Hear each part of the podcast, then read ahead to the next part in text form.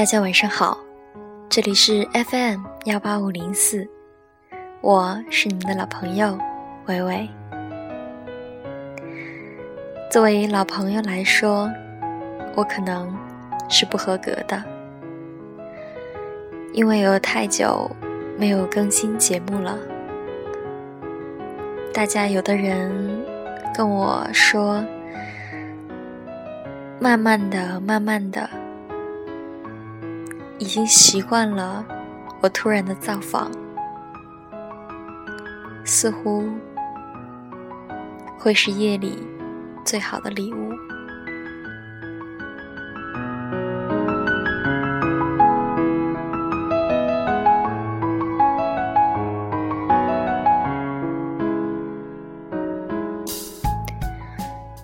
夜慢慢的深了，现在是北京时间晚上十点半。想到这样的夜，我想起小时候喜欢一本书《一千零一夜》，有那么多的故事，一天一个。突然很想讲一讲伟伟的故事。以前经常想说我的故事几天几夜也讲不完。那么，如果你不厌烦的话，就请跟我一起，一天一夜一个伟伟的故事。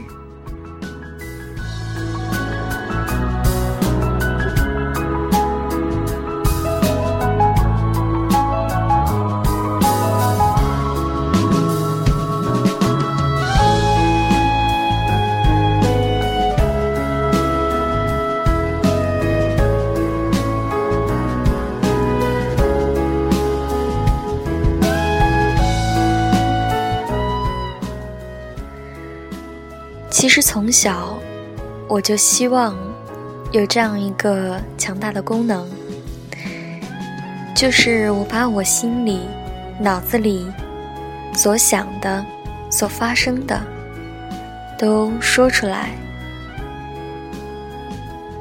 然后不用再一个一个的告诉别人那些话、那些奇奇怪怪的想法。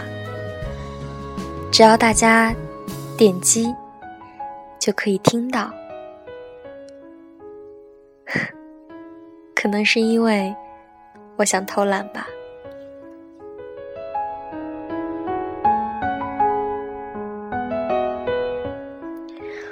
如果对于小时候的我来说，这只是个梦想的话，那么现在通过 FM，我实现了。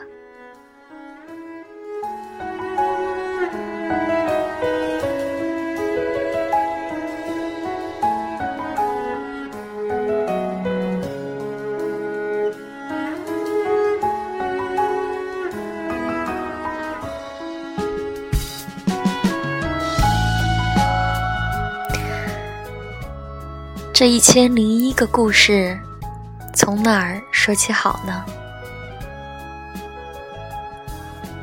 从最初的最初，咕咕坠地的那一天开始吧，因为那一天也很有意义呢。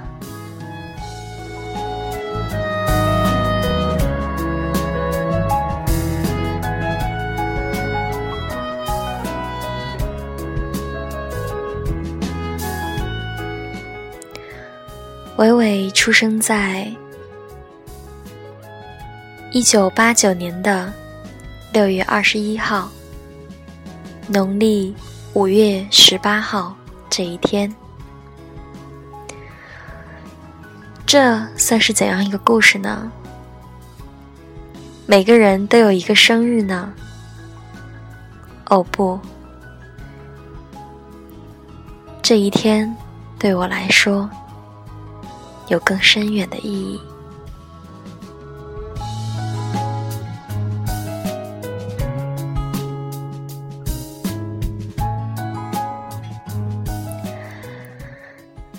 首先八九年真的意味着很多。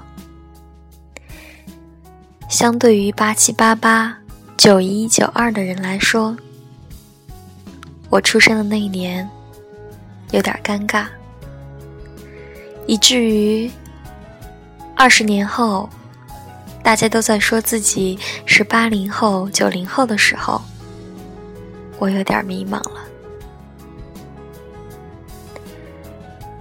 再说到六月二十一号，夏至这一天是双子座的最后一天，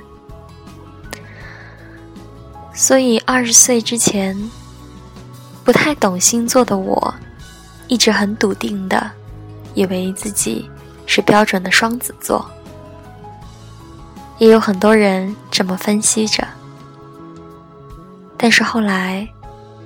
得知我是双子的最后一天，甚至有点儿偏了巨蟹，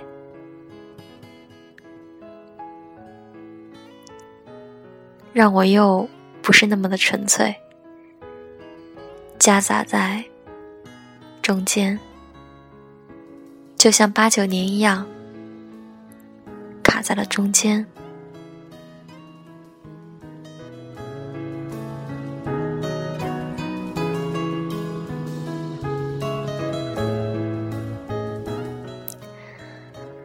再说到农历的五月十八这一天，更是有点特别了。除了你们想的，可能也没这么想，因为经常有朋友跟我说，五幺八我要发是个很吉利的日子哦。但是我想说的不是这个，因为农历的五月十八是我爷爷的生日。也就是说，我和我爷爷是同月同日生的，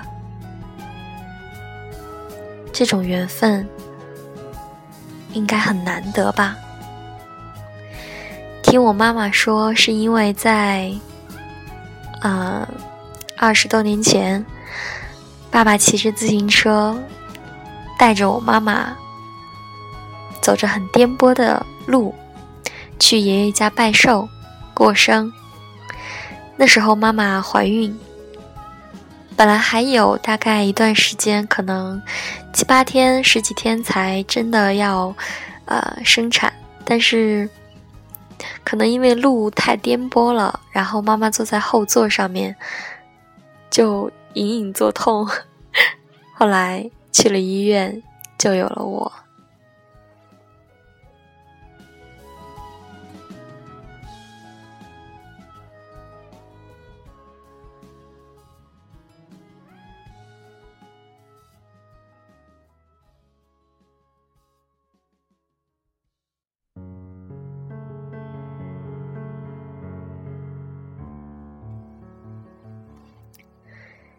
这样说来，我出生的这一天，有颇有意义。其实，关于一个人的生日，怎么说呢？我觉得都有特殊的含义。有的人说，这不是你能选择的，出生在哪一天，出生在哪个家庭。但是。正是因为你无法选择，不更是非常的奇妙吗？上天让哪一天你降临在这个世界，在我看来，一定有它的道理。就像我永远不知道，在我上大学的第一年。在校园里面走着，遇到一个男生喊我，他是别的学校的，过来找我们学校的朋友玩儿。然后他跟我说话，啊，暂且不要用搭讪这种词。他跟我说话，说觉得我很很特别，然后就这样聊着聊着，他突然问我：“哎，你是什么星座？生日是哪天？”我就告诉他：“八九年六月二十一号。”他当时没有说话，愣愣的看着我。他说：“我也是。”然后，然后我，我，我很惊讶。我说：“怎么可能？我们两个从来都没有见过。一见面，难道就是同年同月同日生的人吗？”他非常，他非常着急。他说：“我没有骗你，给你看我的身份证。”他真的把身份证拿了出来。我一看，比真的还真。一九八九，六月二十一。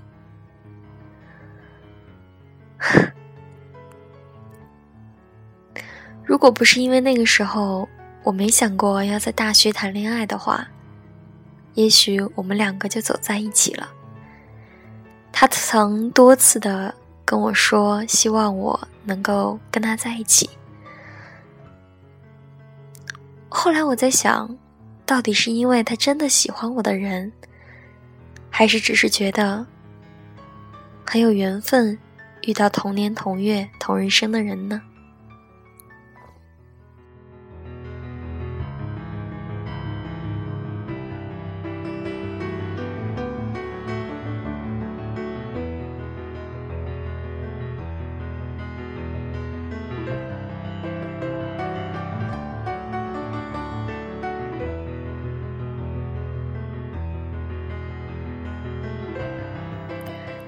当然，这些一切的一切，嗯，可能也是因为我自己，嗯，比较，嗯，反正有这样的想法吧。